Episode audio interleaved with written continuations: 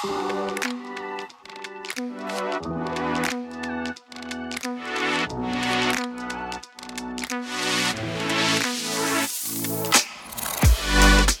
vous faites de la recherche ou vous ne savez pas la décision qui va découler de cette recherche, au moins vous, perdez votre temps. Parfois, on voit des roadmaps ou des projets qui ont l'air très logiques. Bon, bah moi, je suis désolée de vous apprendre que les gens ne sont pas hyper logiques, pas tous en tout cas, et qu'il euh, y a des fonctionnalités qui ont l'air très logiques, qui sont logiques parce qu'elles découlent de gens qui sont en salle de réunion et qui cherchent à être la personne la plus intelligente dans la pièce, alors qu'il n'y a pas de retour marché, il n'y a pas la réalité de l'utilisateur. En fait, je pense que quand vous êtes PM, on mise sur votre curiosité en général. Et je parle même pas de si vous êtes UX researcher ou designer, mais c'est des métiers qui requièrent créativité et vision. La vision, elle se nourrit de l'extérieur ou tout du moins de newsletters. Enfin, ça peut être extérieur-intérieur, mais en gros, vous ne pouvez pas rester derrière votre ordinateur et penser que vous affinez votre vision. C'est pas possible.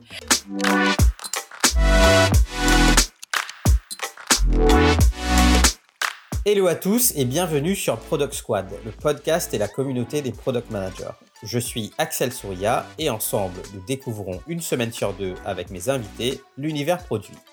On découvre à travers leur parcours et témoignages les clés pour mieux comprendre le métier de PM, ce qui fait un bon PM et la réussite d'un produit. Aujourd'hui, j'accueille Chloé Martineau, cofondatrice de l'agence de design intérieur Ouvrage, anciennement user researcher et CPO chez Mano Mano.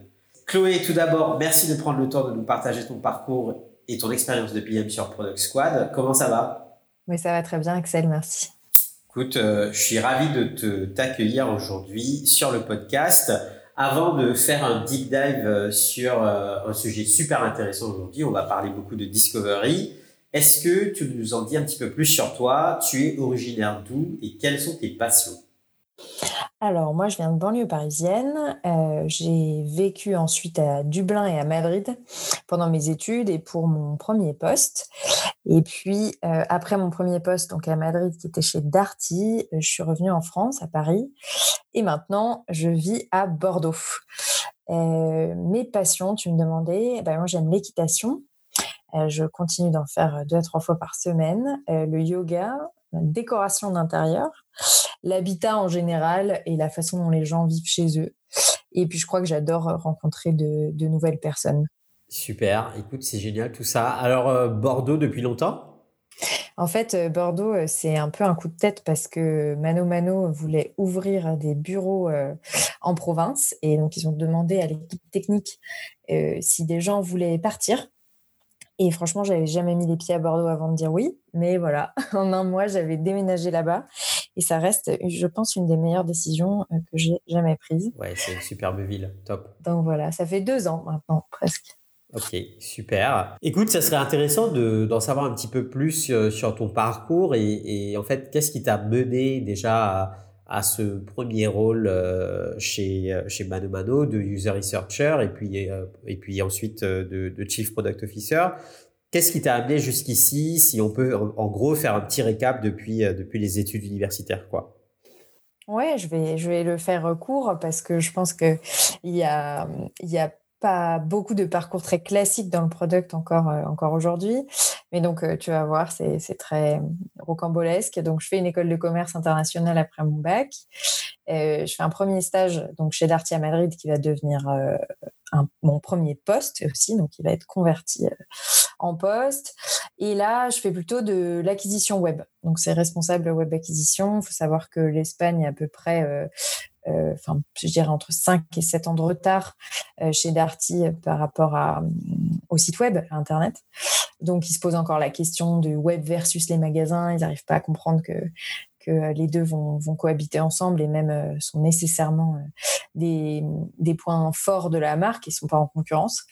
donc voilà, donc je prends ce poste, je fais vraiment des, des, super découvertes sur le web. Je me forme vraiment à ce qu'est un site web et de bout en bout, puisque je vais même pouvoir aller dans l'entrepôt, expédier les commandes, donc pas faire que de l'acquisition, mais voir vraiment de bout en bout un site web. Et puis, il y a une grosse crise en Espagne en 2012 et une restructuration complète du groupe Kesa euh, qui euh, donc ferme la filière madrienne entre autres, il y a plein d'autres pays qui sont aussi fermés. du coup, bah, ça commence un peu mal comme premier job, puisque de voir une boîte qui ferme pour son premier job, c'est pas, bah, pas facile. Euh, du coup, je rentre en France et là, je rejoins Dreamkey, qui est un site d'estimation immobilière, un peu comme Meilleurs Agents. Et là, j'accepte un stage de chef de produit en croyant littéralement que c'est euh, comme le chef de produit chez Darty, donc que tu gères une ligne de, une ligne, une gamme de produits. Comme chez Darty, je gérais des lave-vaisselle, par exemple. Donc moi, je pense que comme c'est de l'estimation immobilière, je vais gérer des appartements. Et en fait, j'accepte sans le savoir le premier poste de product manager que je vais faire avec un titre juste qui est mis à la française et qui, euh, du coup, m'a induit en erreur à ce moment-là. Euh... C'était chef de produit, c'est ça? Ouais, voilà. Donc, euh, en fait, je suis chef de produit, mais euh, chef de produit avec des développeurs à l'autre bout du fil qui commencent à me dire qu'on va faire des sprints, qu'on va être en Kanban et je ne sais quoi. Et, et je connais rien de tous ces mots-là. donc, ils vont me donner me donner plein de ressources de meet-up, de choses à lire et tout pour découvrir ce métier. Et en fait, je me rends compte que j'apprends un métier qui me plaît vraiment, mais je vais l'apprendre par le biais technique, puisqu'en fait, euh, bah, quand on développait le, projet, en fait, on faisait vraiment des, les prémices du test-driven développement. Donc, j'écrivais les specs directement dans Bitbucket. Les développeurs vont le transformer en test et ensuite euh, les interfacer euh, avec Jenkins pour voir qu'aucune nouvelle spec ne casse pas les précédentes. Ouais.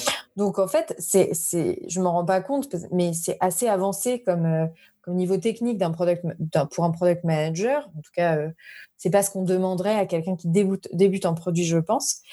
Euh, mais euh, mais ça allait bien avec la complexité du projet qu'on avait. Donc, euh, ça reste des très bons apprentissages. et donc là, on n'est pas du tout encore orienté très utilisateur et tout. On est très orienté technique et, et test. D'accord. bon, après un an et demi dans cette boîte, l'ambiance me convenait plus vraiment. Et je postule euh, pour une boîte que vous connaissez mieux sous le nom de Mano Mano, mais qui à l'époque s'appelait monéchelle.fr et qui est une marketplace donc de bricolage et de jardinage. Et donc, j'accepte un poste qui s'appelle chef de projet web marketing, donc euh, très très vaste. euh, et je monte le département en fait du produit. Donc, je vais mettre en place Redmine, qui est le premier outil de ticketing qu'on va avoir avec les devs. Et plus globalement, je me rends compte que, bah oui, euh, chef de projet web marketing ou chef de produit, en fait, ça a un, ça a un nom aux États-Unis, c'est du product management, c'est très documenté, ça commence à bien, bien monter. Et du coup, je vais me former euh, à coup de, de lecture, en fait, de médium, de, beaucoup, beaucoup de lecture pour euh, me mettre au niveau et en tout cas me caler sur les standards US pour essayer de faire un de faire de cette boîte un peu un, exemple en la matière de, département produit. Voilà. Euh, après le département produit, euh, va passer donc on va passer de, de 7 développeurs à 150 à peu près. Alors l'espace de combien de temps? Euh, ben, En l'espace de 3 ans. D'accord. Et je vais passer la main à Pierre Fournier, qui est venu sur ce podcast aussi. coucou Pierre, si tu nous écoutes. Voilà, pour prendre la, suite de scaling de, l'équipe produit et l'organisation vraiment euh, à, une autre échelle. Moi, je me rends compte de mon côté que ce qui me passionne plus, c'est revenir plus aux fondamentaux du produit, à savoir comment on fait un produit qui réussit et comment on peut améliorer en profondeur le site par rapport aux attentes des utilisateurs. Euh, il faut se remettre un peu dans le contexte. À l'époque, euh, Mano Mano embauche à tour de bras des, et de, enfin, de façon tout à fait euh, incroyable, hein, je veux dire, à tour de bras, dans le sens où il y a parfois 20 personnes qui débarquent par semaine. Donc, c'est énorme. Il y a un moment où on s'est retrouvé avec les, deux tiers de la masse salariale qui était, en, qui était quasiment en période d'essai. C'est énorme, en fait. Et, et, en fait, c'est des gens bah, qui sont locataires à Paris pour beaucoup et donc qui bricolent pas. Et pour autant, il, dirige les roadmaps, il drive, euh, drive euh, toute cette partie-là et donc il drive le produit. Et en, inventant presque des problèmes utilisateurs. Alors, ils le font avec, euh, avec la meilleure volonté et bonne foi du monde. C'est juste que bah, ne pas parler avec ses utilisateurs, de fait, ça désaxe son produit. Du coup, je m'empare un peu de ça en me disant, je pense que je pense qu'on passe à côté de l'idée et on aurait besoin d'une partie plutôt de, du X Research pour être euh, au plus près des utilisateurs et re-questionner un peu les directions stratégiques euh, qui sont prises jusque-là. Cet apprentissage sur le tas, puisqu'en fait, euh, mm. quand je regarde ton, ton parcours, il y a une certaine cohérence produit. Et puis quand je regarde des gens qui sont user researcher, je vais dire plutôt de formation. J'en connais Mm. beaucoup qui, ont- qui sont passés par la case psychologie, Mhm. euh, donc qui typiquement font un master en psychologie et puis terminent avec un, un- une double casquette euh, business management. Mm. Et ce qui est intéressant dans ton cas, c'est justement le d'avoir euh, appris par le vécu et je pense que du coup ça te forme différemment et, et je trouve ça assez euh, assez intéressant en fait. Bah, en fait, euh, j'exclus pas du tout d'ailleurs dans les années à venir de faire une case vraiment en sciences cognitives beaucoup plus poussée. Ouais. Déjà parce que je me rends compte que c'est passionnant et que ça donne des clés d'analyse euh, beaucoup plus fines et toujours pour être au plus proche de la vérité et de l'usage de ton produit, c'est top. Ouais. Euh, donc je, je pense que, enfin, il faut, faut vraiment, c'est de beaucoup d'humilité que je dis que j'ai été formée par, euh, bah, par des UX researchers à la user research, Uh-huh. par des, des posts, des articles, aussi beaucoup de, de café, de, de Zoom, de, de plein de choses, hein, Ouais, bien pour sûr. prendre la dimension du produit. C'est la réalité du produit aussi. Voilà, c'est de se dire que euh, qu'on peut apprendre ces compétences-là si on rencontre les bonnes personnes et si on, on a, enfin en fait, on a profondément aussi envie de le faire. Ouais. Euh, franchement, euh, je vais pas, enfin, je voudrais que tes auditeurs sachent qu'il y a un syndrome de l'imposteur à faire ça qui est énorme, Ouais. mais mais franchement, euh, si c'est ce qui vous anime au quotidien, euh, les ressources sur Internet sont suffisamment grandes euh, et précises pour, pour pouvoir Se vous lancer en emmener tout cas. à votre niveau. Exactement. Surtout si vous êtes déjà dans une entreprise dans laquelle vous trouvez plus forcément votre place dans un département produit, avec le rythme effréné, parfois un peu des sprints, que vous voulez revenir à quelque chose de plus fondamental, ou que vous sentez que votre valeur ajoutée, elle est plutôt là, parce que c'était ça la discussion que j'ai pu avoir avec Pierre ou même avec Philippe, le fondateur de Mano, c'était de dire euh, que ma valeur ajoutée a été beaucoup plus dans l'amont des roadmaps et la compréhension profonde et fine de, des bricoleurs et de ce qu'on pouvait faire pour vraiment les aider Ouais. que, euh, que, que la rédaction plus poussée de, de, de spec ou de priorisation a posteriori. Super. Écoute, merci. Euh, sans plus tarder, en fait, on va, on va passer euh, sur le deep dive. Alors, on voulait discuter euh, des mythes autour de la discovery. Moi, c'est un sujet qui me passionne. Je dis toujours que je pense qu'on passe aujourd'hui en entreprise beaucoup trop de temps sur la delivery et pas assez de temps sur la discovery. Je pense qu'il faudrait quasiment inverser le ratio euh, d'investissement euh, en temps euh, et en effort. Et je trouvais ça intéressant de, de, en gros, décomposer ça avec toi. Et Alors effectivement, en fait, moi, je suis toujours assez impressionnée parce que on lit beaucoup de choses dans la littérature produit. Il y a des courants de pensée, il y a des gens qui vont avoir des convictions fortes, etc. Il y a quand même un truc sur lequel tout le monde est d'accord, c'est que un bon produit répond aux problèmes de ses utilisateurs. Mais franchement, j'ai jamais vu quelqu'un qui disait que c'était pas le cas. Et je dis aux attentes, aux problèmes. Donc, en fait, on est tous d'accord là-dessus. Pourtant, on a une tendance, un biais humain, hein, qui est d'ailleurs le biais qui nous a permis, je pense, de, de survivre euh, euh, jusque-là, qui est de chercher des solutions le plus vite possible et ne pas trop rester dans la sphère du problème.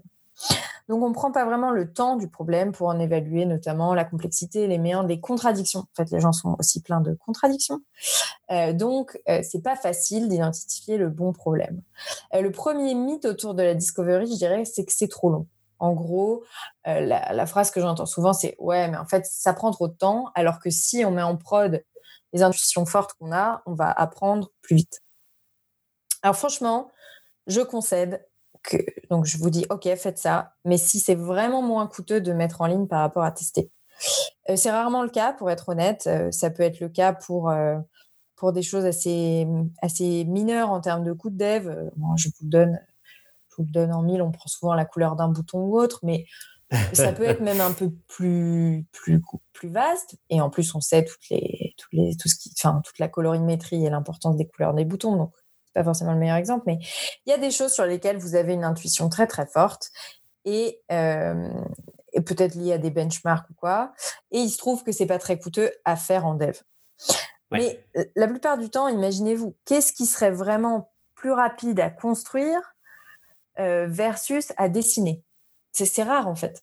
Dessiner rapidement d'un trait de crayon et le montrer à quelqu'un, qui pourrait être l'équivalent d'un test, euh, c'est quand même, dans 99% des cas, euh, plus rapide que de vraiment construire le truc. Ouais.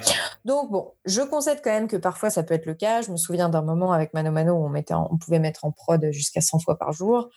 plein de choses. Il y avait des process très très courts de mise en production et autres, euh, des, des, processus vraiment même de, de, développement très très courts et limités à peu de personnes. Donc peut-être, peut-être que parfois c'est long. Mais franchement, la plupart du temps, euh, ça peut être vraiment rapide, notamment avec les bons outils. Il y a des outils gratuits et des outils payants, évidemment. Euh, dans un, pour toutes les tailles de boîtes, moi, je conseille au moins d'avoir un outil de, session replay et de et d'analyse euh, de comportement UX sur site. Donc, je parle encore pour du B2B et on va pas mal aborder effectivement le B2B. Euh, le B2C, pardon, je dis n'importe quoi. on, va, on va pas mal aborder le B2C en fait en user research parce que c'est ça que je faisais chez Mano Mano. Et je ferai quand même des apartés sur le B2B parce que c'est très différent euh, autour de la discovery dans le B2B. Donc, avec le bon tooling, nous, on a réussi à passer euh, de, euh, de 30% du, temps qui était passé en recrutement des utilisateurs à littéralement 0% en implémentant euh, usertesting.com. Ça demande un certain budget, c'est sûr, mais en fait, il faut vraiment faire le calcul par rapport au temps passé à trouver ces gens. Et puis, bah, franchement, il y a aussi, c'est long, mais si on a une roadmap qui est, qui est suffisamment écrite, et même euh, on n'a pas besoin de, six mois de roadmap d'avance, hein, mais écrite à un ou deux sprints d'avance, ben, on peut prendre de l'avance en tant que UX researcher et se dire bah, je vais tester ça en amont, en avance de phase. Moi, j'aime dire aussi qu'on peut, on peut tester des écrans qui sont même déjà existants. Parfois, on pense toujours qu'il faut créer des nouvelles features pour faire des tests, mais vous pouvez juste tester ce qui est déjà en prod. Ça demande zéro effort de design et ça peut vous donner des bonnes idées pour la suite. Donc, en fait, il y a, y a vraiment euh, des il y a vraiment, je pense, une peur de prendre son sac et, d'aller tester. quoi. Je le compare souvent à la peur d'aller à la salle de sport. Quoi. Le plus dur, ça a l'air de prendre son sac et de se lever. Hein. On, se dit, mais mince, je... Euh, j'avais pourtant l'envie de faire des tests. Je sais que c'est bon de faire des tests, mais c'est dur de se le mettre dans son, dans son rythme de product. Donc, pour moi, euh, ce qu'il faut mettre en place pour éviter ce fameux mythe de c'est trop long, c'est un bon tooling, avoir un petit peu de visibilité sur la roadmap pour pouvoir être proactif et pas attendre que des product managers ou même si c'est le PM seul qui fait ça, et eh ben se mettre des chantiers euh, de discovery à l'avance et alterner aussi des petits tests et des plus grands tests. on ne va pas toujours tester des choses révolutionnaires. Parfois, ce que je disais tout à l'heure, tester des choses déjà en prod ça suffit pour faire des tests et affiner sa connaissance. Et en fait, je vais, je vais revenir sur quelques points là, que, que tu as partagés, que je trouve super intéressants. Tu parles de, tu parles d'avoir une visibilité sur la roadmap. Euh, je trouve qu'il y a un lien assez fort avec la discovery pour moi en tout cas. Euh, quand tu dis, euh, et ça c'est vraiment une question de temporalité dans les entreprises, c'est-à-dire que tu as des entreprises qui sont quand même sur des cycles de développement assez courts, mm. et culturellement ça veut dire qu'il y a une organisation aussi derrière qui est construite pour soutenir ce genre de ce genre d'initiative, ce genre de fonctionnement. Mais moi, quand une entreprise me dit, nous, on sait exactement ce qu'on va faire dans six mois, c'est plus un signal alarmant pour moi que qu'un signe de qu'un signe de, positif tu vois de, de, de, la performance de cette entreprise là parce que c'est clair. au rythme où tu avances aujourd'hui surtout au point de vue euh, technologique et puis dans un marché euh, compétitif euh, qui qui est celui de la technologie dans un contexte B2C ça veut dire que tu ne penses pas que tu vas te remettre en question entre maintenant et dans six mois et en sachant que justement l'effort de discovery, il est là pour que tu ailles valider certaines choses. Euh, donc on a parlé d'intuition forte, donc ça c'est une des composantes.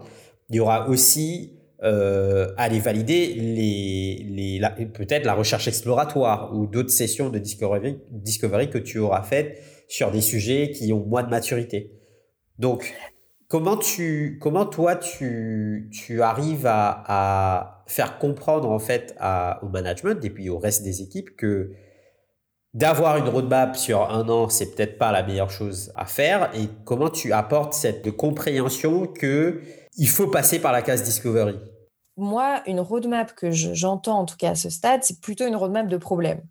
À savoir, on aimerait tacler tel problème, puis tel autre. C'est rarement des roadmaps de solutions ou de projets à sortir. Donc, quand je, moi, je suis assez rassurée quand une boîte me dit, bah, écoute, les problèmes qu'on a découverts aujourd'hui sont ceux-là, et on se donne euh, six mois pour tenter de les tacler. On les a priorisés et on pense que c'est ça. Donc, je suis pas hyper alarmée par une boîte qui va avoir une vision sur les problèmes utilisateurs à tacler. En revanche, si elle me fait une liste de projets à sortir pour l'année à venir, bon, bah, il y a fort à parier que ce soit un effort de planning qui soit euh, assez vain, en fait. Ouais. On va pas mais c'est la réalité des entreprises aujourd'hui. Moi, je parle à très peu. Hmm. Je parle, je parle pas à beaucoup d'entreprises qui ont des roadmaps de problèmes. Je parle avec beaucoup d'entreprises qui ont des roadmaps de solutions. De projets et de solutions. OK. Bah, du coup, moi, ce que j'aime assez bien, c'est remettre euh, une fameuse petite question, à savoir, euh, bah, euh, OK, on va sortir tel projet. Est-ce que je peux avoir un peu quel problème, à quel problème est-ce que ça va répondre? Et j'aime bien aussi dire, est-ce que c'est la seule solution pour répondre aux problèmes identifiés? Pourquoi j'aime bien dire ça? Parce que quand on est dans des roadmaps qui ne sont pas en cours de dev, elles sont souvent en cours d'écriture de spec ou bien de planification, euh, on s'est mis d'accord sur une première solution à faire, mais donc presque la partie discovery, on n'y est pas en fait. On est déjà dans une solution, donc on n'y est pas à ce moment-là. Et parfois, il y a des gens qui disent bah, c'est vrai qu'il y avait d'autres solutions qui avaient été évoquées en meeting, mais c'est celle-là qu'on a choisi de développer. Euh, peut-être que euh, là, j'arrive à rentrer par la petite porte de, bah, tu sais quoi, je vais peut-être comparer, là, on a encore un peu le temps, comparer des solutions entre elles, des premières petites choses de recherche. Mais là encore, j'appelle pas ça de la discovery. Pour moi, la partie discover, c'est vraiment, c'est l'inverse de ce que tu disais tout à l'heure. Ça va pas être de la recherche pour valider des choses. Ça va être de la recherche pour vraiment découvrir ce qu'on ne sait pas, apprendre.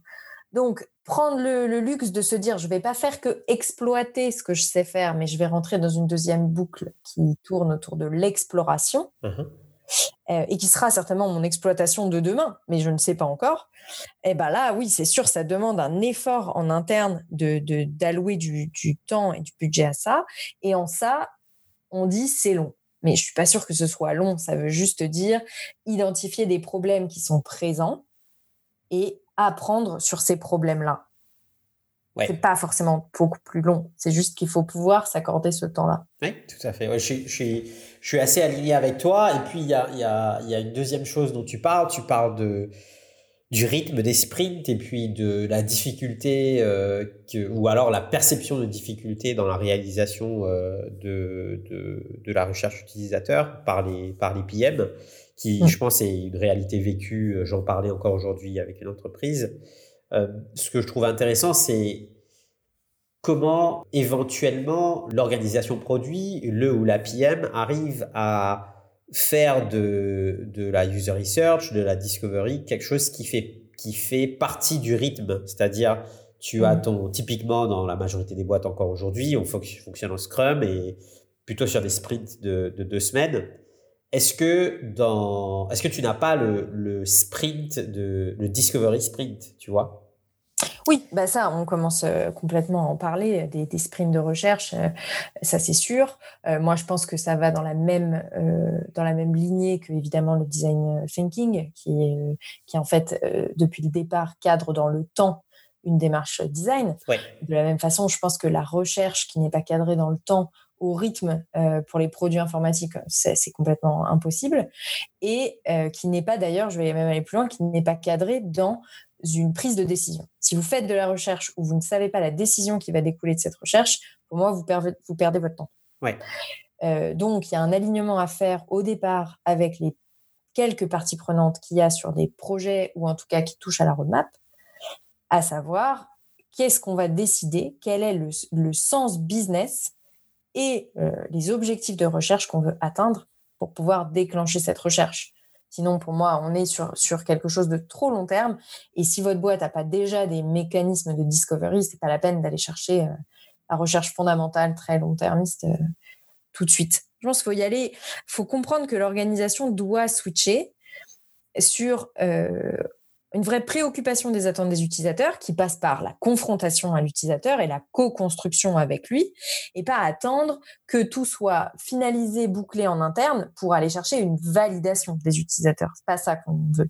C'est pas, pas, pas aussi impactant. On a encore beaucoup de gaspillage à faire beaucoup de choses sans avoir co-construit avec un utilisateur.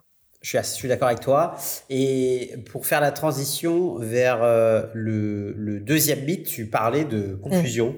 Alors, il y a des gens, en fait, qui euh, pensent que la remise en question, va apporter de la confusion, va, nous empêcher d'avancer. C'est un peu ce que je veux dire, ça apporte de la confusion.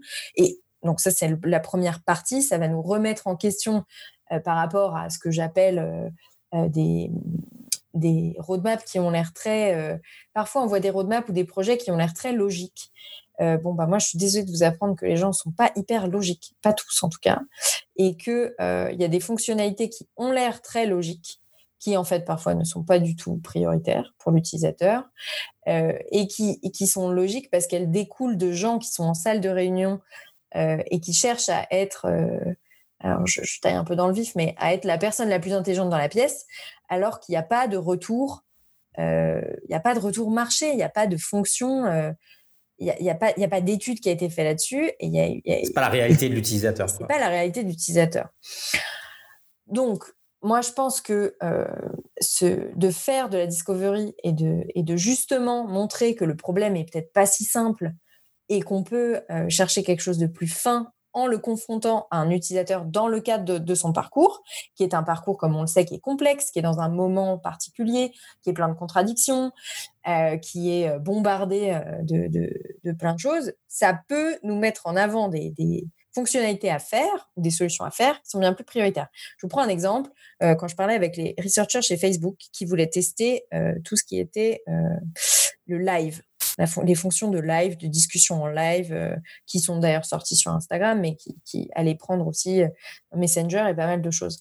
Quand ils faisaient l'exploration là-dessus, ils se sont dit, OK, on va se mettre proche d'un d'un monument ou d'un endroit où les gens vont vouloir déclencher leur euh, appareil photo ou une conversation ou un endroit voilà attirant euh, visuellement. ils, se, ils, vont à Las Vegas, ils se mettent face au MGM Ground et face à cette euh, je crois, ou alors le Bellagio, enfin cette grande fontaine qui est là et qui s'active et tout. Ouais, c'est ça. Ils se mettent là et ils demandent aux utilisateurs d'activer telle feature. Bon, mais en fait, ils se sont rendus compte que le contraste de l'application, quand c'était utilisé en plein soleil à Vegas, à l'heure où ça allait être fait, bah, le travail sur le contraste des boutons, sur la luminosité de l'appli, sur beaucoup de paramètres en fait très, très liés au contexte d'utilisation, était prioritaire par rapport à d'autres fonctionnalités plus avancées auxquelles on pensait. Parce que dans le contexte de son usage, ça avait plus d'importance de bien pouvoir lire l'écran, voir son visage quand on était en live euh, et ce qu'on partageait avec les gens, en fait, avoir une image fidèle de ce qui était renvoyé aux gens, plutôt que d'avoir des fonctionnalités annexes. De la même façon, il y a la version euh, canadienne de Drivey euh, qui propose de débloquer la voiture avec son téléphone. Quand vous êtes au Canada et qu'il fait euh, moins 8000, bah, en fait, la serrure ne va pas se débloquer avec votre téléphone. Vous n'allez pas avoir envie de le sortir. Donc, il y a des choses qui sont complètement liées. Là, c'est pour prendre un exemple de contexte, qui viennent vraiment mettre une baffe euh, dans la figure à votre priorisation parce que vous n'êtes pas assez in situ. Voilà, donc ça par exemple c'est ça. Et donc oui, parfois ça, apporte de la confusion, alors souvent parce que tout est très planifié, très logique et que d'un coup la user research va venir dire non, on change le braquet, on change tout, ça c'est sûr. Mais euh, c'est sûr que euh, ça vous montre aussi l'étendue du, problème et des aspérités du problème, donc forcément c'est moins, moins simple que les solutions qui, qui sont trouvées en meeting souvent. Ouais, et là, on rejoint. Dans tout ce que tu dis là, c'est vraiment euh, user centricity 101, quoi. C'est la base. Euh, il faut, il faut passer du temps avec l'utilisateur. Et, bien, et bien comprendre ses circonstances d'utilisation. C'est ça. Et franchement, euh, certains, enfin, il y a des boîtes qui partent plus ou moins loin. Moi, je me souviens que quand je parlais avec les gens chez Blablacar ou chez Drivey à l'époque en product, euh, oui, c'est plus facile de tester au quotidien votre produit quand vous appelez Blablacar, que vous partez en week-end et que potentiellement tous vos PM peuvent faire des rails Blablacar euh, à travers la France euh, et qui s'est payé par la boîte de prendre une voiture et d'aller en week-end.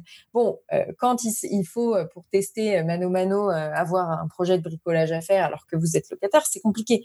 Mais c'est pas grave. Enfin, je veux dire, c'est pareil pour euh, Netflix ou autre. Si vous devez tester de regarder des films chez vous, c'est pas très grave si vous n'êtes pas l'utilisateur principal de votre produit, mais je vous invite quand même à simuler un, cas d'usage pour vous voir dans cette situation en tant que PM, c'est très important, et aussi d'aller voir vos utilisateurs où qu'il soit, pour, pour vous, imprégner, vous imprégner vraiment des usages. Je me souviens encore d'un PM à la SNCF qui me disait en rigolant Ah bah non, nous, on va pas dans les gares. Mais c'est dommage.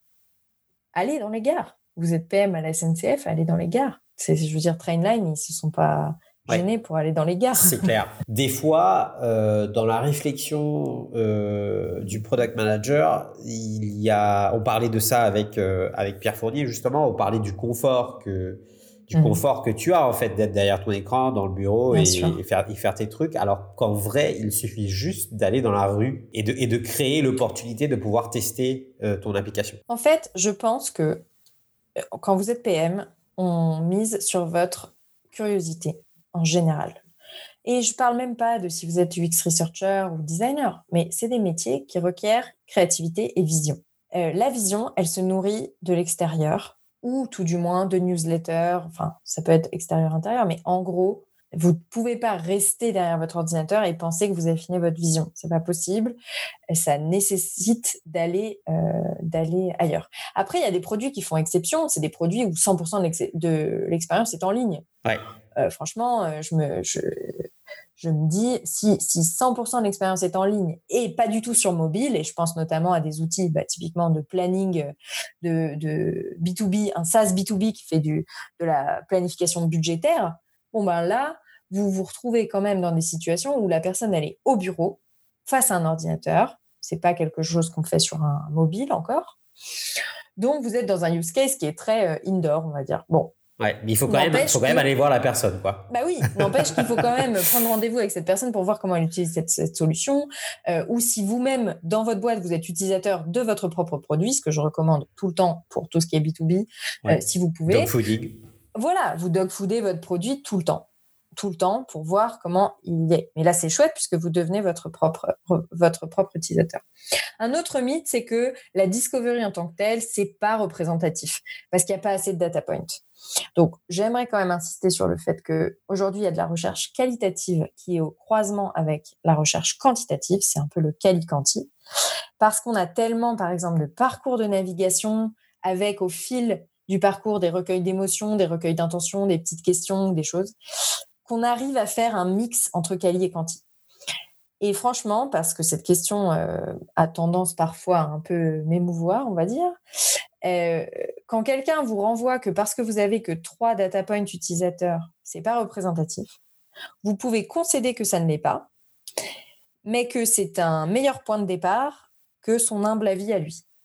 Et là, c'est un peu sévère, mais franchement, euh, ça permet aussi de faire taire les débats de euh, oui, mais euh, moi, j'ai passé plus de temps que mes utilisateurs à y penser, donc j'ai plus raison que l'utilisateur lui-même. Oui, et en plus, je pense que bon, on connaît tous les, les citations ou autres répliques autour des, des, opinions, mais en fait, ce que je trouve assez, assez intéressant, c'est, et ça, c'est aussi une question de maturité culturelle, je pense, dans les entreprises. Quand tu as, quand tu es dans une entreprise où il y a une culture qui accepte le, la remise en question et le challenge, et puis qui est une culture de mm. feedback également. Mm. C'est des éléments qui vont permettre aux gens d'être un petit peu plus euh, vocaux quand, quand, on parle de ce genre de, de sujet. C'est-à-dire le, le, fait de pouvoir venir et dire euh, Moi, j'ai parlé à trois utilisateurs aujourd'hui, euh, voilà ce qu'ils m'ont dit de, de, de telle feature. Hein. bah c'est pas même si tu as l'information moi je pense que dans certaines entreprises c'est pas une question de d'avoir l'information ou d'avoir fait l'exercice c'est une question de savoir packager l'information et la communiquer aux bonnes personnes ah, ça, c'est tout à fait vrai. Ça, je l'ai appris, euh, à tes dépens. à mes dépens, euh, parce que j'ai une communication qui est très orale et pas forcément aussi bien euh, écrite pas aussi bien visuel sur des slides, etc. Communiquer bien des résultats de recherche. Et je pense notamment aussi aux data scientists peut-être qui nous écoutent. C'est vous aussi, vous faites une partie donc de recherche data science. Vous cherchez euh, euh, des patterns de navigation, une certaine compréhension aussi pour pour faire des algos. Et il y a vraiment ce step qui est essentiel pour éviter que ce soit des lettres mortes euh, comme tout résultat d'étude, c'est la façon dont vous allez communiquer les résultats et la façon dont, ça, dont la décision va pouvoir s'enclencher derrière. toujours parler des next steps en fait. C'est un des plus grands apprentissages en fait que j'ai eu en entreprise, c'est que tu, au départ, tu sais, euh, quand tu es junior dans une boîte, tu assistes à plein de prêts. Tu es là, tu es dans des réunions, les gens font des prêts et à la fin des prêts, euh, bah, c'est la fin de la prêt et puis les gens partent. Et après, tu évolues et tu arrives à un moment où c'est toi qui fais les prêts et avec un bon leadership, moi, un jour, je me souviens, on m'a commencé à me faire comprendre que la présentation et la communication en elle-même, elle est bien. Mais il faut aller plus loin et expliquer ce qu'elle te permet, ce qu'elle va te permettre de faire. Et mmh. c'est un peu ce que tu disais tout à l'heure sur il faut savoir quel, euh, ce que le résultat de la recherche va te permettre de faire en termes de prise de décision. Tout à fait. Donc, quand tu arrives à la fin de ta presse et que tu arrives à dire voilà les next steps. Donc, je viens de vous raconter mon story, j'ai fait mon storytelling. Euh, vous êtes content, mais voilà ce qu'on va maintenant faire basé sur les informations que je vous ai partagées précédemment.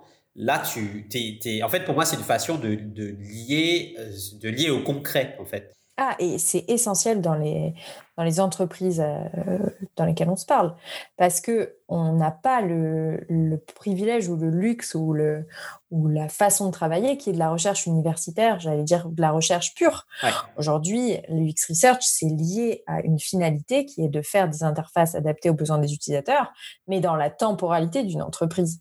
D'où la nécessité de, de rester dans l'action et de le et de le packager, quitte à revenir sur un sujet plus tard pour d'autres formes d'études. Et votre recommandation peut tout à fait être voilà nos, premiers euh, notre première conclusion, et il faudra se réallouer du temps plus tard pour relancer l'étude. Mais, mais, mais c'est pareil, on peut imaginer des MVP de résultats de recherche. Alors, à prendre avec des pincettes parce que parfois ne pas aller assez loin, c'est s'induire en erreur. Mais vous pouvez quand même tenter des, des débuts de réponse et revenir sur un sujet plus tard. De la même façon qu'on itère sur des solutions, on peut, euh, on peut prioriser ou non un problème et remettre des, des billes, en fait, euh, pour se dire, bah là, je repriorise une recherche là-dessus. Top. Euh, et le prochain mythe, c'est quoi alors? Bah, je dirais que le prochain mythe, il vous intéresse un peu tout le monde parce qu'on se dit que c'est facile pour un product manager de faire de la recherche ou en tout cas que c'est son boulot. Alors là, ça, elle, elle, va être bien celle-là, je pense. Euh, et d'ailleurs, c'est pareil pour les designers UX UI euh, peut-être qui nous, qui nous regardent. Alors vous, euh, c'est bien sûr dans votre scope et c'est facile et, vous êtes les bonnes personnes pour le faire.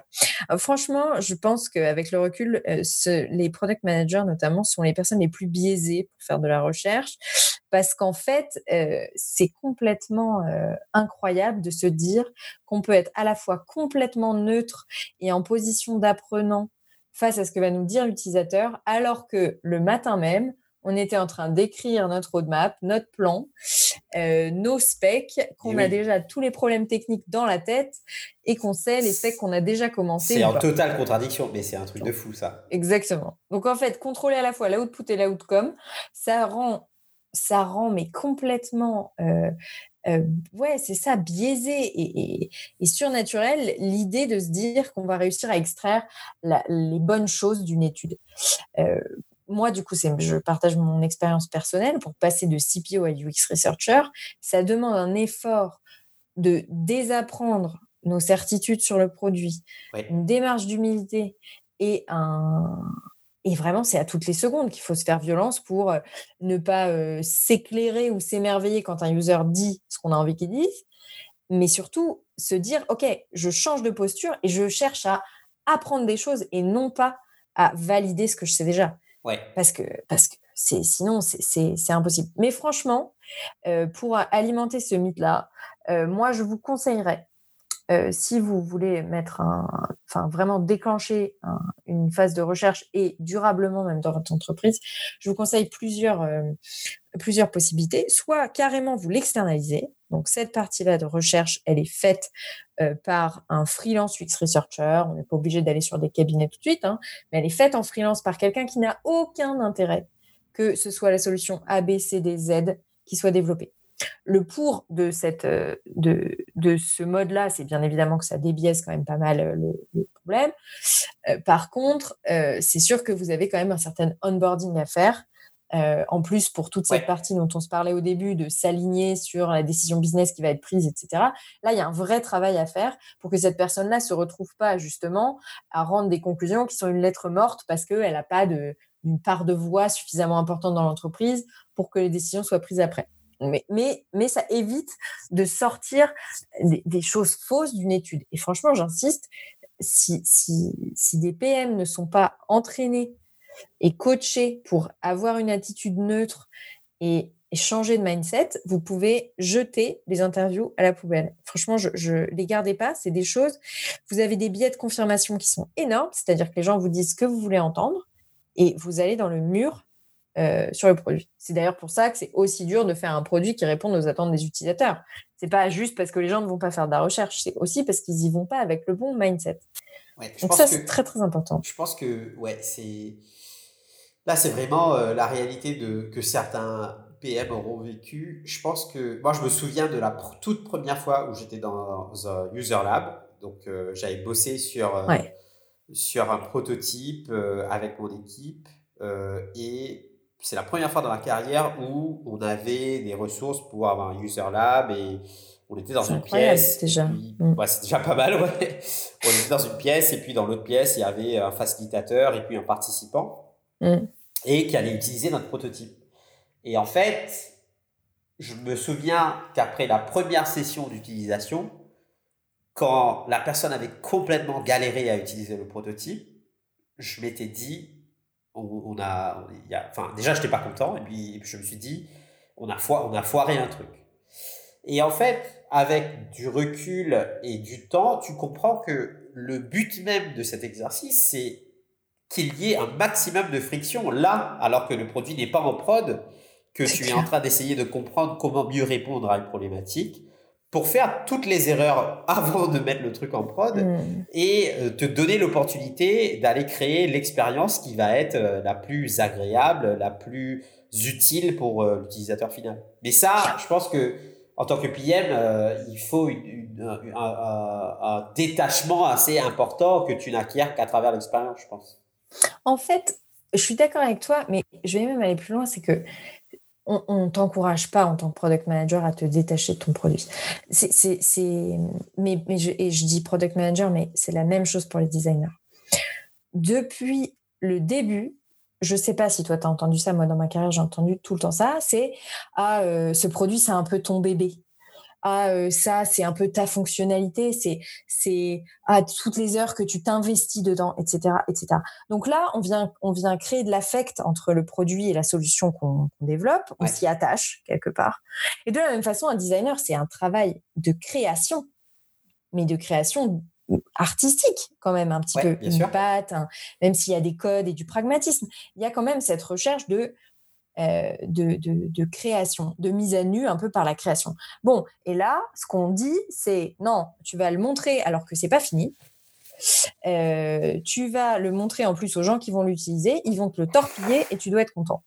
Bah, c'est quand même assez euh, extraordinaire d'humilité de pouvoir apprécier cet exercice. Donc, tu as raison, avec le recul, tu te rends compte que, bah oui, il n'y a pas mort d'homme, que bien sûr, euh, euh, il vaut mieux le savoir le plus tôt possible et un peu le fameux euh, fail fast qu'on peut entendre. Mais n'empêche que ça demande quand même un effort d'humilité et de remise en question, et tu as tout à fait raison, de détachement, qui n'est pas vraiment très exercé dans la profession au quotidien. Par exemple, tu vas te prendre le rush, tu vois, du, le rush d'un respect de timing. Tu vas te prendre euh, les, en tant que PM aussi toutes les, les réflexions de toutes les parties prenantes de l'entreprise qui viennent avec beaucoup d'affect parce que ça dépend de leur quotidien de boulot, parce que ça dépend peut-être aussi de la façon dont ils sont vus par leur manager, si telle ou telle chose passe. Donc on demande à quelqu'un d'être à la fois ultra impliqué et à la fois extrêmement détaché, ce qui est quand même une schizophrénie intense, je pense. Je pense aussi que quand tu es junior, je parlais de ça avec Sébastien Levaillant de PFIT, quand tu es junior et que tu t'investis dans le produit, donc comme tu dis, il y a beaucoup d'affect et puis bah oui. il, y a, il, y a cette, il y a cette notion d'ownership en fait. C'est fait. Ce truc-là, entre guillemets, il, t'appartient, tu es accountable pour ce truc. Exactement. Cette feature, ce produit, etc. Et du coup, même quand tu es dans une phase de, de validation où, tu, tu, fais du user testing et que là, il se passe un truc, tu vois beaucoup de friction, bah, il y a un truc qui se passe au niveau émotionnel. Je pense que tu te dis, là, franchement, on aurait pu faire mieux. Mais en fait, avec, je trouve qu'avec le temps et l'expérience, tu arrives à te détacher de ça parce que tu as compris que la vraie mmh. valeur était dans la friction, justement. Oui, exactement. Et que la vraie valeur est dans le test. Ouais. Parce que moi, je me souviens de développeurs qui venaient vers moi quand j'étais product manager et qui me disaient, bon, mais parce qu'il y avait une hésitation sur une spec, et ils me disaient, mais toi, tu veux quoi? Souvent, cette phrase, on l'entend quand on est PM, on dit, bah, c'est toi qui écris les specs, donc toi, tu veux quoi?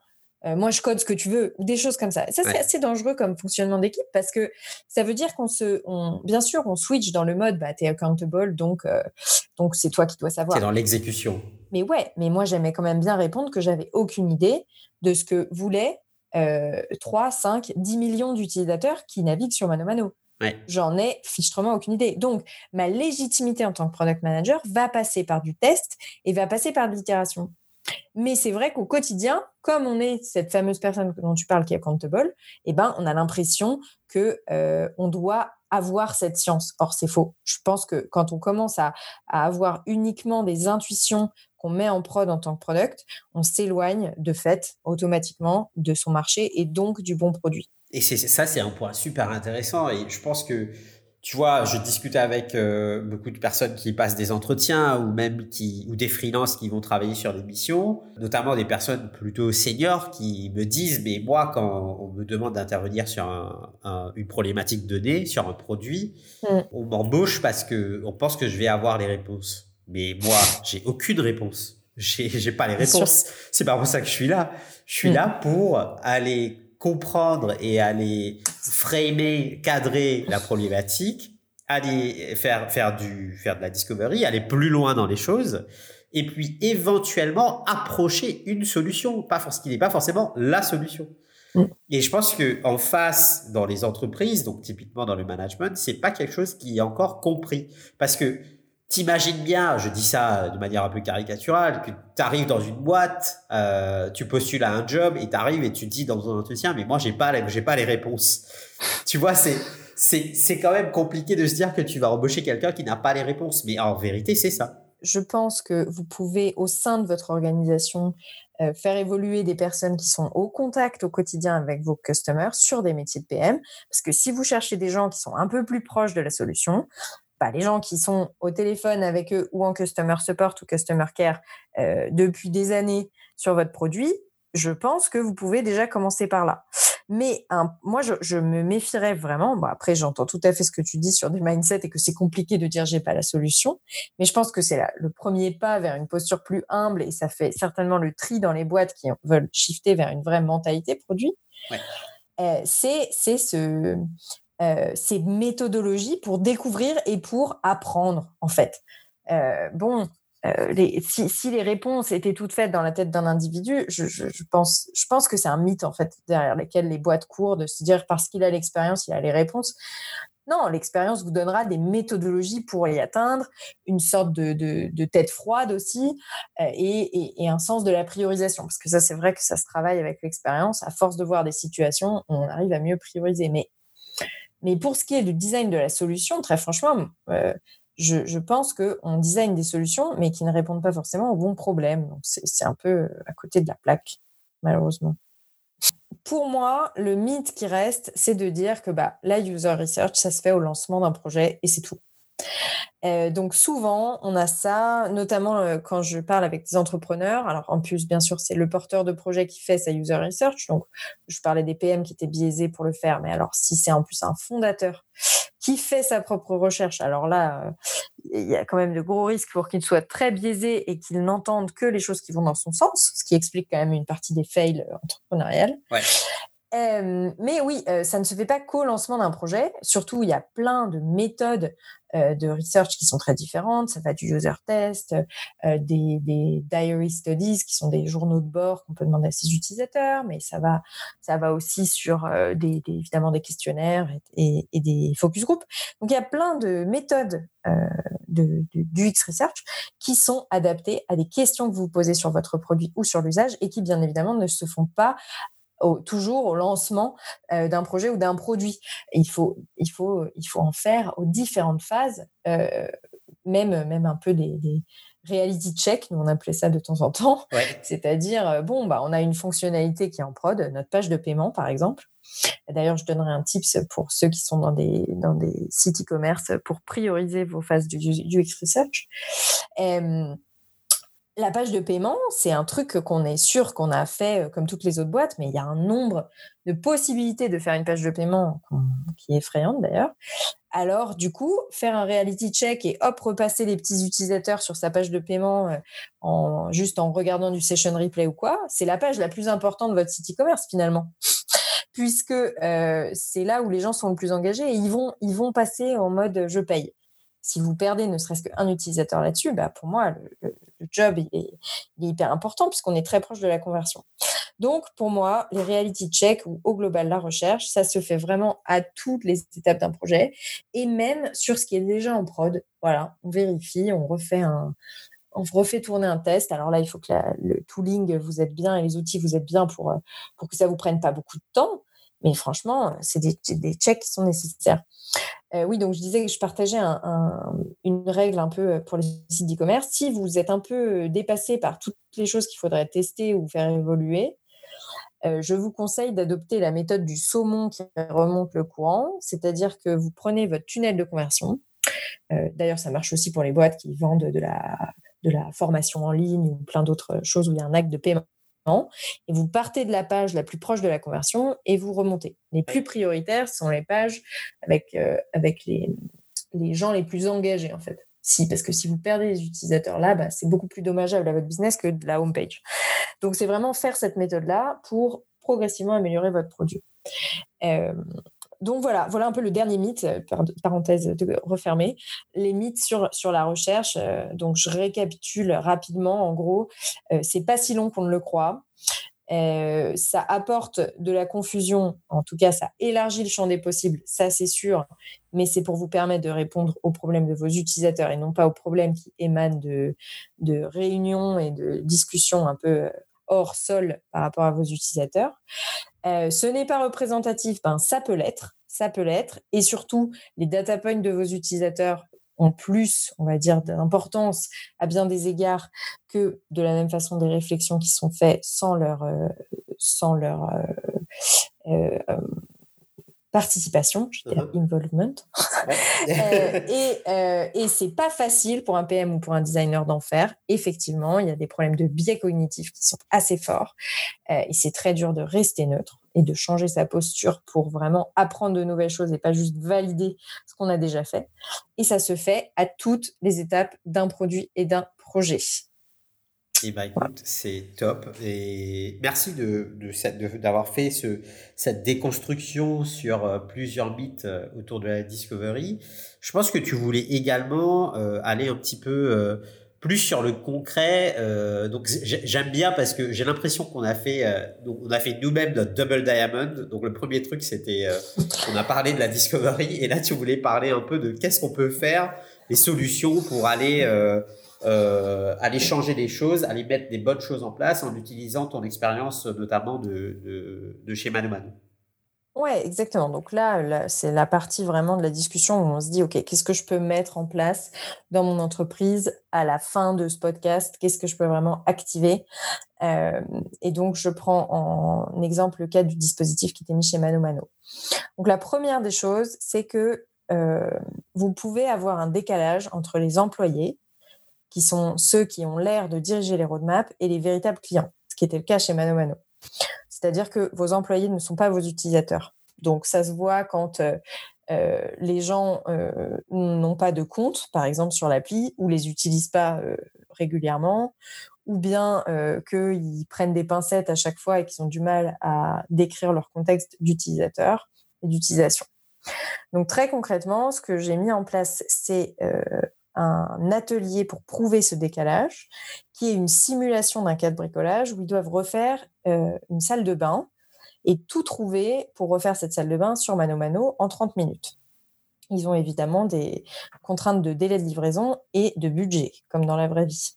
Donc, franchement, il faut vous imaginer que la première mission en user researcher chez Mano ça a été pour moi de, euh, de, de, créer un faux cas de bricolage pour que les employés se mettent à la place euh, des utilisateurs, c'est-à-dire qu'ils dog food leurs produits.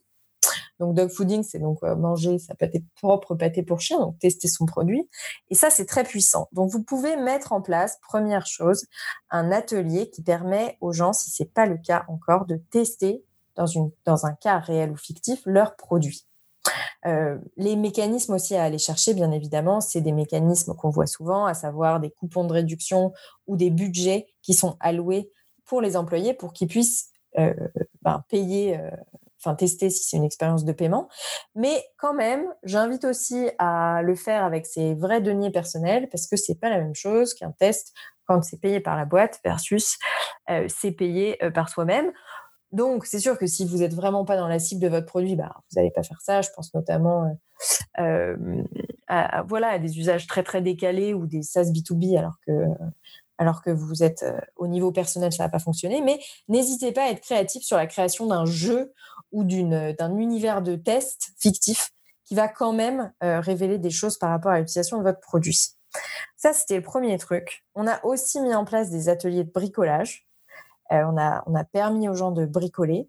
Dans les locaux, il y avait un atelier et puis euh, il y avait aussi des, des, comment, des séminaires où on bricolait. Euh, et puis, on, a, on a eu aussi une communauté qui s'est créée avec des experts autour de Mano Mano qui répondaient donc aux fameuses questions sur le site. Et ben, on les a aussi invités dans les locaux, discuter avec eux, créer un peu ça pour comprendre que, ben, par exemple, euh, il y a des gens qui se font offrir des perceuses à Noël, en fait. C'est leur cadeau de Noël et qu'ils sont super contents. Bah et que c'est sûr que euh, pour, un, pour quelqu'un qui vit à Paris et qui n'a pas de quoi stocker, euh, stocker de l'outillage, ça n'a pas de sens. en fait, c'est le cas de, d'une grande partie des Français. En fait, l'outillage, c'est un très bon cadeau de Noël et, euh, et, pour des gens qui ont des apprentis. Donc en fait, pour, pour la communauté même euh, rurale, hors Paris même, enfin moi vivant à Bordeaux, euh, j'ai maintenant ma propre perceuse à percussion, donc et plein d'autres trucs. Welcome to the en club. Fait, c'est ça. En fait, on se rend compte que Paris est un usage très particulier par rapport, ne serait-ce qu'au reste de la France. Et ça, c'est bien de s'en rendre compte. J'en fais, je fais une mini parenthèse. Oui, bien sûr. c'est hyper important d'ailleurs de de tester, surtout si vous avez des clients, et nous on avait cette chance-là, de tester, de rencontrer vos clients euh, chez eux ou, à l'occasion d'un séminaire. Je me souviens, on est allé en séminaire à un endroit euh, perdu à deux heures de Paris. Eh ben, on a regardé si on avait des clients dans cette zone à deux heures, euh, dans cette zone géographique. Il se trouvait qu'on en avait. Et on les a rencontrés à ce moment-là. Donc, avoir un maximum de contact avec vos utilisateurs en direct et se rendre compte de la réalité de la France déjà je sais, même l'Europe, si votre produit est déjà à dimension internationale, mais la réalité des gens, pas juste la vie dans une capitale, euh, qui est le quotidien de vos employés. Ça, c'est hyper important. En fait, l'idée, c'était de refaire entièrement le back-office service client, main dans la main avec, euh, avec eux, entre eux, PM, développeurs et agents du service client. Vous asseoir à côté de vos utilisateurs, légitime votre département produit, ça c'est le plus important. Donc, n'hésitez pas à aller voir votre service client, à aller voir euh, vos marchands ou vos utilisateurs. Et nous, les cas concrets, euh, je vous les ai donnés plus haut, c'est vraiment des produits qui s'alignent avec, euh, avec les attentes et ça renforce vraiment votre cohésion inter-équipe. Ça évite que le produit soit très isolé et en phase de seul décisionnaire. Là, les, les, gens dans votre entreprise se sentent écoutés. Ce qui est vrai en plus parce que je pense que souvent, tu dis, euh, tu parles de l'isolement de, de l'équipe produit. Moi, c'est quelque chose que j'ai déjà vécu. Et, et, en plus, même à l'intérieur de l'équipe produit, alors c'est, c'est, je trouve que c'est un petit peu plus, plus vrai euh, en SaaS. Tu peux, à l'intérieur de la même équipe produit, avoir des product managers qui sont isolés les uns des autres parce qu'en fait, ils travaillent sur des problématiques euh, très différentes où il n'y a pas d'overlap et hmm. du coup euh, les gens bossent un peu dans leur coin parce que euh, pression de livrer dans le temps, devoir rendre des comptes par rapport aux OKR qui ont été posés. Enfin, tu vois, il y a la, réalité de, l'entreprise en fait. Et c'est très important que le produit soit au cœur de, au cœur de l'entreprise quelque part et que tous les départements se sentent, surtout quand vous n'êtes qu'un produit informatique, faut se le dire, quand il n'y a pas de support magasin ou de support physique. Si, vraiment toute la boîte travaille à la construction du produit, oui, on parlait d'ownership, etc., mais il faut impliquer euh, les, autres départements et entendre et impliquer les autres départements dans la construction de ce produit. Enfin, moi, j'ai toujours trouvé que c'était plus intéressant. Super. Et qu'est-ce qu'on peut faire pour aller plus loin? D'autres types de, recherches et de dispositifs qui peuvent vraiment amorcer un changement dans la culture de l'entreprise dans laquelle vous êtes, ça va être d'aller chercher la solution hors des murs. Donc, d'aller chercher des, de faire vraiment des, journées en dehors du bureau pour euh, faire de la recherche. Donc nous, on l'a fait très concrètement en allant euh, passer des après-midi chez le roi Merlin. Encore une fois, attention, si vous allez chez le roi Merlin à Paris, c'est pas la même chose que d'aller le roi Merlin en campagne, c'est sûr. Euh, mais déjà, les solutions sont peut-être ailleurs, sont peut-être ailleurs que que, que derrière votre écran. Je pense notamment, euh, je ne sais pas, à l'époque, euh, d'aller voir, euh, peut-être pour un service de VOD en ligne, d'aller voir un vidéo club, c'était peut-être pertinent.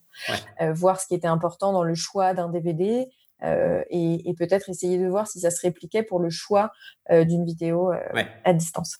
Donc voilà, essayez de vous dire, tiens, mes utilisateurs, quand ils me choisissent pas moi, quand ils choisissent pas ma solution ou mon produit, où est-ce qu'ils vont? Qu'est-ce qu'ils font? Ça me fait penser à la méthodologie dans Jobs to be done, où en fait, tu vas chercher les personnes qui ont souscrit à ton service dans les derniers 90 jours, mais aussi les personnes qui sont parties dans les derniers 90 jours. C'est aussi très mm, mm, important. Ça, c'est clair. Euh, donc ça, ça peut être un type de dispositif. Euh, euh, je pense aussi que pour éviter de tuer toute, créativité de recherche un peu dans l'œuf, au départ, ramenez pas tout à un, ROI et cherchez dans votre discovery à trouver des, plus petits bouts qu'on pourrait tester rapidement pour voir s'il y a un frémissement et un usage.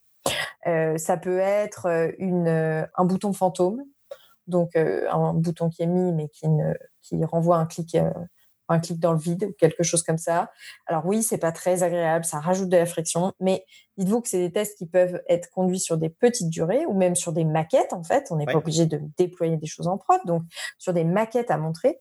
Et euh, sentez-vous vraiment libre. Euh, vraiment, euh, ce stade du test, j'ai envie qu'il soit vu comme un terrain de jeu et pas comme nécessairement tout ce qu'on teste va aller en prod, oui ou non. C'est pas grave, il y aura un peu de gaspillage, mais il vaut mieux qu'il y ait du gaspillage à cette étape-là, qui peut d'ailleurs vous amener à, à d'autres surprises, se laisser un peu surprendre aussi par les réflexions et les réactions des utilisateurs. Ouais un truc aussi que vraiment le dispositif de recherche et le département nous a permis de faire chez Mano Mano, c'est d'éviter de faire des A-B tests pour tester des choses qui n'ont pas de sens client. Euh, donc, vous vous retrouvez peut-être dans une boîte qui commence à avoir euh, un syndrome d'A-B testing euh, à outrance, c'est-à-dire qu'on A-B teste des choses qui n'ont pas forcément de sens d'A-B tester, ou pire, les tests en fait ne sont pas forcément significatifs. Donc, il y a un super article qui sera en commentaire du podcast qui avait été écrit par un data scientist chez Mano Mano euh, sur les erreurs à ne pas faire et que pourtant on fait tous quand on, quand on commence à rentrer dans la culture de la B-test. Euh, la recherche, ça permet quand même de, se dire est-ce qu'il y a un sens client à faire ce test? Est-ce que véritablement on va prendre une décision dans le sens du client? Euh, si on conclut ça ou si on conclut euh, cette autre chose. Donc nous, ça nous a aidé quand même à recadrer les A-B tests et à les prioriser et à leur donner du sens. Parfois, on ne comprend pas pourquoi un A-B test est gagnant par rapport à un autre. D'ailleurs, parfois, c'est assez contre-intuitif. Et donc, rajouter, par exemple, de la, du visionnage de session ou rajouter euh, du, du, feedback qualitatif, ça permet de comprendre peut-être aussi pourquoi l'A-B test a mieux performé. Et donc voilà, la déclinaison vraiment de toute cette idée, c'est que si vous avez un département de data science euh, dans votre entreprise, ou des gens qui vraiment même de la BI, ben, en fait, ils ont tellement de, données la plupart du temps que d'avoir des gens qui prennent le temps de la discovery et qui la partagent avec eux, ça peut leur donner de super bonnes idées pour chercher dans ce, dans ce bac à sable de données, on va dire, et pour en, trouver de nouvelles idées d'algorithmes ou de, de patterns à identifier. Donc voilà, moi je voulais vous dire que euh, tous, ces, tous ces ateliers et tout ce, changement de mindset pour aller vers plus de discovery fait qu'aujourd'hui, même si je ne suis plus chez Mano Mano, il y a trois personnes en user research. la dernière fois que, que j'ai vérifié. Peut-être qu'ils sont plus maintenant. Ah, et que euh, le fameux atelier voilà, de, de, Customer Shoes dont on parlait au départ, qui est donc l'atelier factice pour se mettre à la place de nos clients. il, ben, il a survécu à mon départ, il fait encore partie de l'onboarding et ça, ça c'est vraiment super. Je crois que Pierre d'ailleurs le mentionne dans le, dans le podcast. Euh, donc, euh, donc j'étais ravie de constater que c'était toujours euh, d'actualité. c'est vraiment top. Et est-ce que tu. donc, pour clore un petit peu sur le, sujet de la discovery et puis de ce qu'on ce qu'on peut mettre en place en entreprise pour essayer d'aller plus loin sur, sur ces sujets-là, on va le faire en deux étapes. Donc, tu vas peut-être. Je pense que tu voulais parler un petit peu de euh, plutôt sur la partie outillage ou plus concrète ce que mhm. ce qu'on pouvait mettre en place et puis une question qui revient toujours dans chaque épisode c'est c'est deux questions d'ailleurs euh, la première c'est tes ressources préférées en tant que PM euh, mhm. et un conseil pour quelqu'un qui souhaiterait devenir PM aujourd'hui euh, tu m'as partagé une superbe liste de ressources que je pense les auditeurs vont, vont adorer retrouver, euh, en tout cas ceux qui sont inscrits à la newsletter vont adorer retrouver euh, dans la newsletter. Donc je partagerai ça euh, directement à travers la newsletter, il n'y a pas de souci. Mais je te laisse du coup clore sur ces deux sujets, le conseil et puis l'outillage. Ben, alors déjà, parfois on peut se dire, ah ouais, mais la recherche, je ne sais pas par où commencer, par quel bout le prendre, etc. Euh, une bonne méthode pour prioriser sa recherche, c'est donc, euh, je l'ai dit tout à l'heure pour les sites d'e-commerce, ça peut être de commencer au niveau des pages les plus critiques de votre site.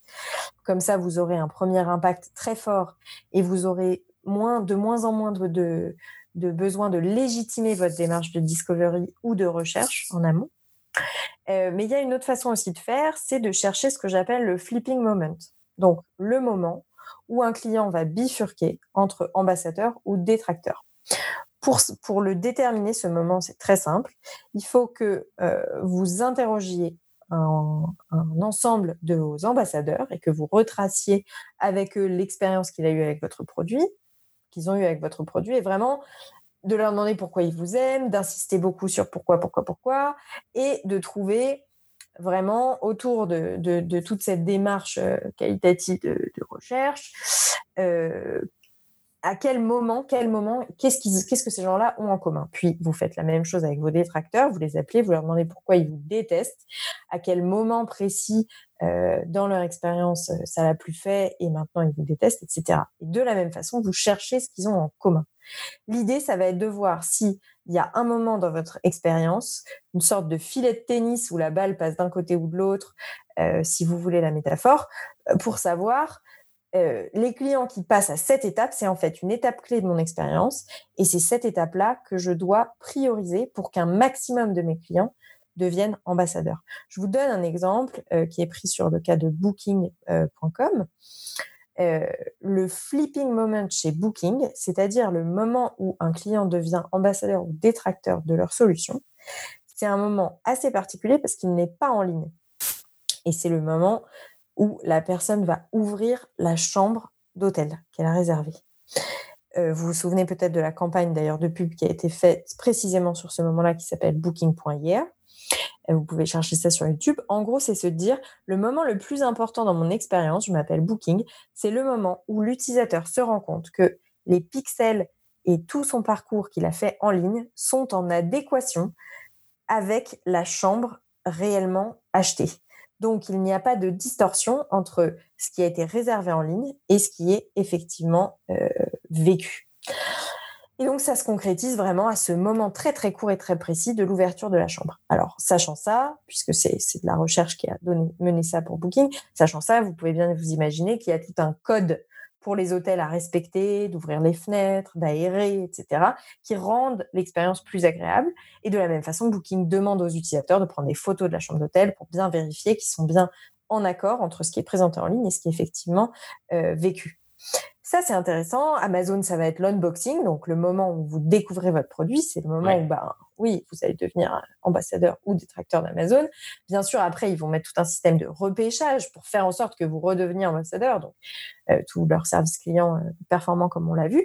Mhm. Et donc, c'est important que dans votre produit, vous posiez la question, tiens, à quel moment est-ce qu'un utilisateur va basculer de l'ambassadeur ou détracteurs et donc de devenir très créatif sur qu'est-ce qui peut faire que ce moment soit meilleur. Et chez Amazon, par exemple, ça va être oui, réduire en fait le temps de livraison pour que ce moment arrive plus vite. Ça va être aussi simplifier l'ouverture des livres avec euh, même l'emploi de aucun ciseau ou cutter pour ouvrir le colis, simplifier l'ouverture, revoir les packaging, revoir la rapidité de livraison, etc., etc. Il faut que vous imaginiez un ensemble de solutions, d'ailleurs qui soient euh, des solutions à développer ou pas, qui vous permettent de rendre ce moment plus agréable pour tout le monde. Donc ça, c'est le premier truc que je dirais. Si vous voulez prioriser votre, votre chantier de bataille de research, essayez déjà d'identifier ce moment clé dans votre expérience pour vous dire, OK, je sens que mon problème à tacler, c'est celui-là plus précisément. Et c'est ça qui aujourd'hui me crée de l'insatisfaction. Ouais. Euh, voilà, je ne sais pas Axel si toi tu avais un commentaire là-dessus, après je passe au tooling le, trouver le flipping moment et créer euh, et en sortir en fait les, les pains et les, les struggles comme on dit et ensuite euh, aller travailler dessus et rentrer dans le cycle de développement du produit ça ça peut faire l'objet de enfin en fait c'est du continu pour moi c'est c'est pas euh, je pense que c'est très fort ça peut en lui-même être un chantier qui dure des années et je pense qu'il y a une partie qui peut être tactique, qui est de dire aujourd'hui, je sais qu'il y a un problème quelque part et, euh, et, et, identifier et mettre la main sur cette chose qu'il faut aller régler. Mais pour moi, il y a aussi la partie qui va être plus en continu, qui est de toujours trouver quel est le flipping moment alors que ton produit évolue. Ah oui, alors ça c'est un bon point effectivement de dire que c'est pas figé. Mais tu vois, on parlait tout à l'heure des roadmaps de problèmes. Ouais. C'est aussi une réalité d'investissement. Il y a un moment, ce flipping moment, vous estimerez qu'il est suffisamment bien taclé et on passe à autre chose. Mais là, c'était pour donner un peu un premier point d'ancrage ou un, un premier. Euh, si vous devez mettre des efforts en recherche, et eh ben déjà l'identification de ça dans votre parcours et la créativité pour le transformer, yes. et eh ben euh, ça peut ça peut être vraiment puissant. Je pense que ça peut être très euh, impactant, ouais. On est d'accord. À mettre en place. Mmh.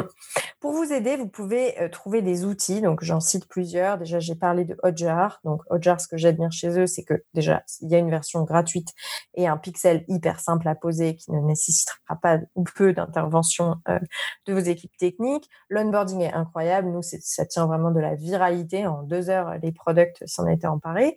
Et ça vous permet d'insérer des vidéos des utilisateurs qui utilisent votre produit dans les tickets. Et donc, vous pouvez aussi l'intégrer évidemment dans toutes vos présentations pour que ça prenne de l'importance. Il faut bien vous dire que à partir du moment où vous allez commencer à parler à la place des utilisateurs, c'est-à-dire les utilisateurs font, vous perdez en puissance. Ce qui est le plus puissant, c'est le feedback brut, c'est-à-dire une vidéo d'un utilisateur, un verbatim, un enregistrement quel qu'il soit, qui ne soit pas une retranscription à quiconque. Il faut que les gens vivent la même expérience de premier choix que vous. Euh, donc ça, c'est important. Évidemment, ça s'accompagne de processus de, gestion de données personnelles et de, consentement. Mais, euh, mais ça, ça permet vraiment de diffuser une culture de la recherche et une culture euh, user-centrique dedans vous pouvez du coup partager des séquences de jar sur Slack.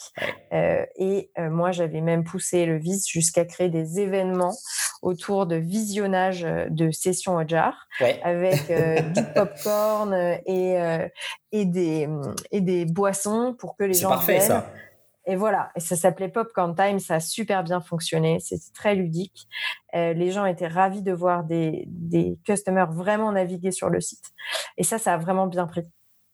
Donc, euh, donc, je vous invite à utiliser euh, et abuser même euh, de ce tool, sachant qu'il faut se dire qu'une session au jar, quand on faisait un popcorn time, on ressortait entre 20 et 50 petites choses à modifier ou en tout cas possibilité de tickets quoi.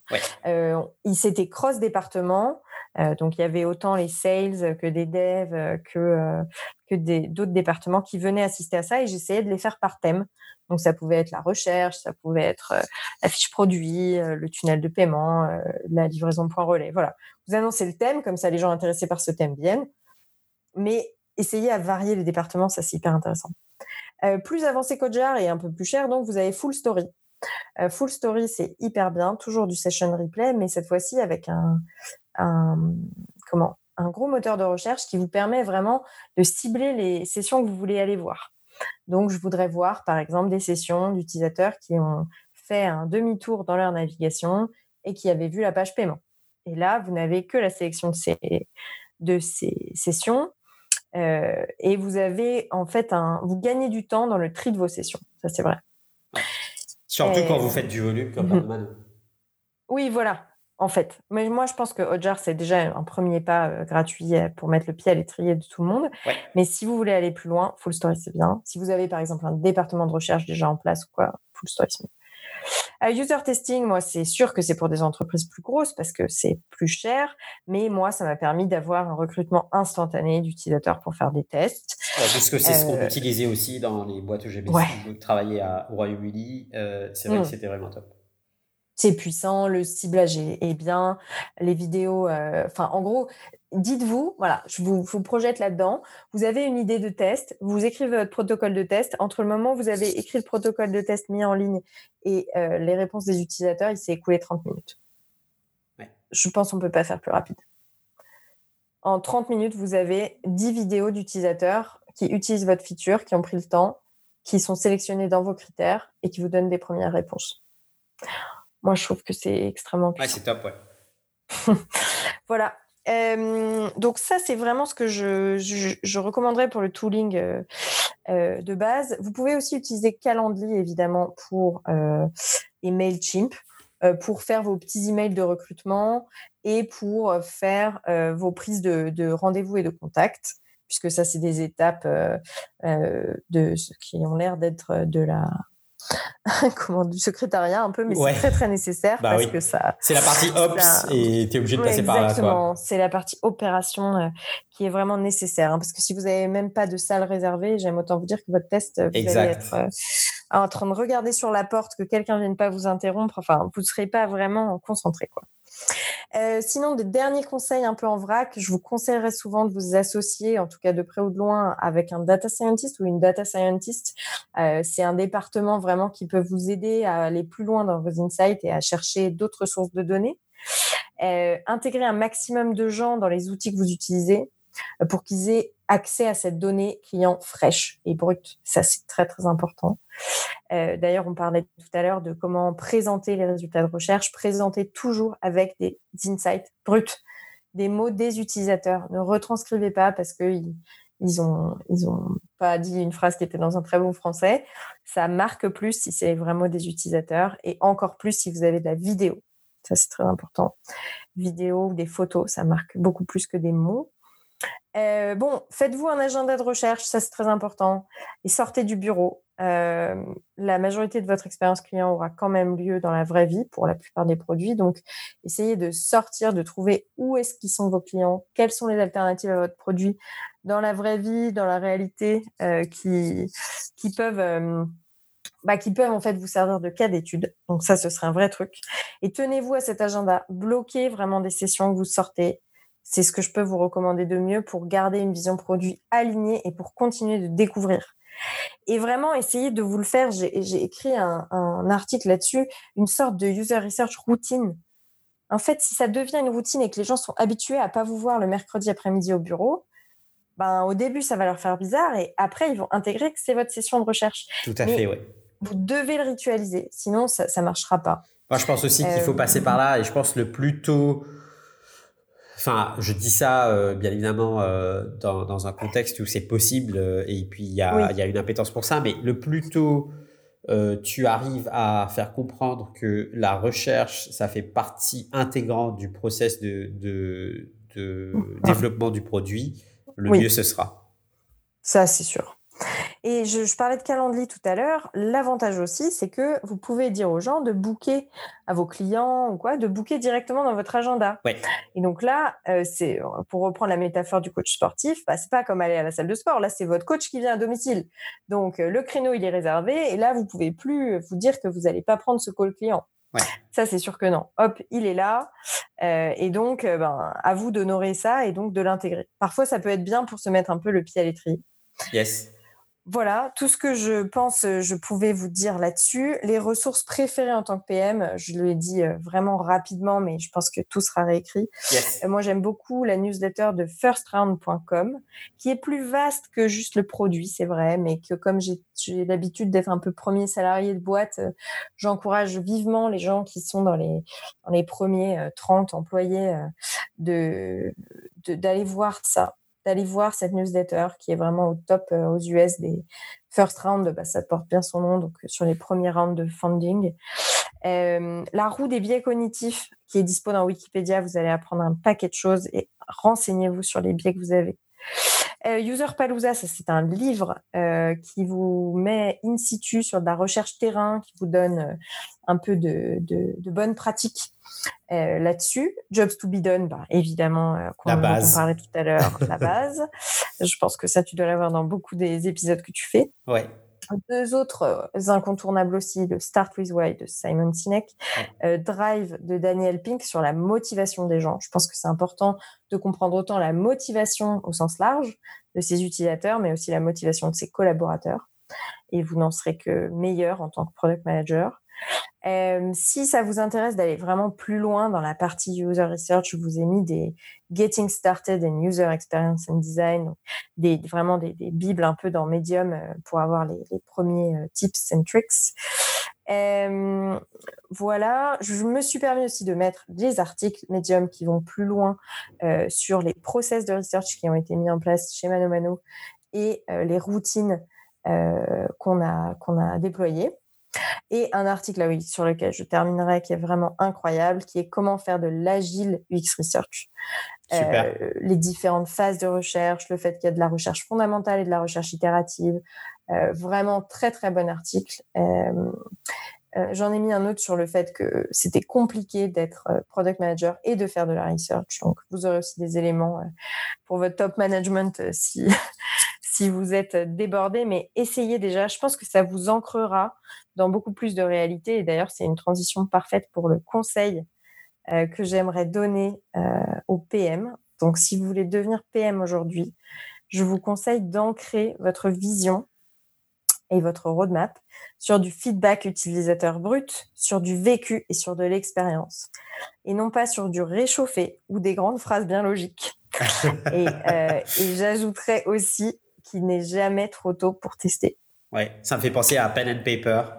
Euh, on a une culture euh, dans les boîtes anglo-saxonnes. Euh, il y a cette, dans cette culture de ce qu'on appelle de check and challenge en fait où il y a mm. beaucoup de gens qui sont très intelligents, qui ont fait de superbes études, qui ont plein d'idées et mm. qui ont qui sont plutôt qui ont plutôt des cerveaux qui sont orientés vers la solution. On les challenge toujours en leur disant bah tu sais quoi, t'as qu'à décider. je te, tu prends un crayon, un papier tu dessines ce à quoi tu penses et puis tu le mets en mm. face, tu descends au Starbucks et puis tu le mets en face de, de deux, trois personnes et puis tu nous dis ce que, ce que ça donne, quoi. je pense que c'est un, très bon exercice à faire, des fois, pour se confronter à la réalité euh, des utilisateurs. Complètement. Mm, Écoute, Chloé, un grand merci euh, pour euh, la, la, générosité dans ton partage et puis de, de m'avoir fait confiance pour cet épisode. Euh, je passais un super moment avec toi pour parler d'un de mes sujets euh, favoris, qui est, qui est la discovery, euh, qui, à mon avis, gagne encore à être connu et à être exploité, euh, en tout cas dans le monde euh, français, quoi, du, du produit. Mhm. merci de ta, de ta transparence, l'authenticité dans, dans, dans l'échange. Je, je te souhaite une bonne continuation pour ouvrage et puis pour tes, prochaines aventures et pourquoi pas un, prochain épisode sur, euh, sur Product Squad pour aller plus loin sur, euh, un sujet. Merci beaucoup, Axel. Je me rends compte effectivement qu'on pourrait aller euh, sur comment poser des bonnes questions, comment bien interviewer, des choses encore très très pragmatiques et très très plus encore plus pratiques. donc donc oui, il y a toujours terrain à, poursuivre. Merci beaucoup de m'avoir eu sur le podcast. et voilà, n'hésite pas. Et d'ailleurs, je, m'adresse même à tous les auditeurs. Je, suis présente évidemment sur LinkedIn si ça, pour discuter plus amplement euh, de, de discovery et de produits. Super. Merci Chloé. Merci beaucoup. Si tu es encore là, c'est que l'épisode t'a peut-être plu. Merci d'avoir écouté cet épisode. Tu peux dès à présent retrouver les show notes de l'épisode ainsi que les apprentissages de mes invités, mon analyse et les contenus supplémentaires sur www.productsquad.fr. Si tu as deux minutes, n'hésite pas à me laisser un avis ou un commentaire sur Apple Podcast ou ta plateforme d'écoute préférée. Cela m'aidera énormément à avancer. Merci encore et je te dis à très vite sur Product Squad.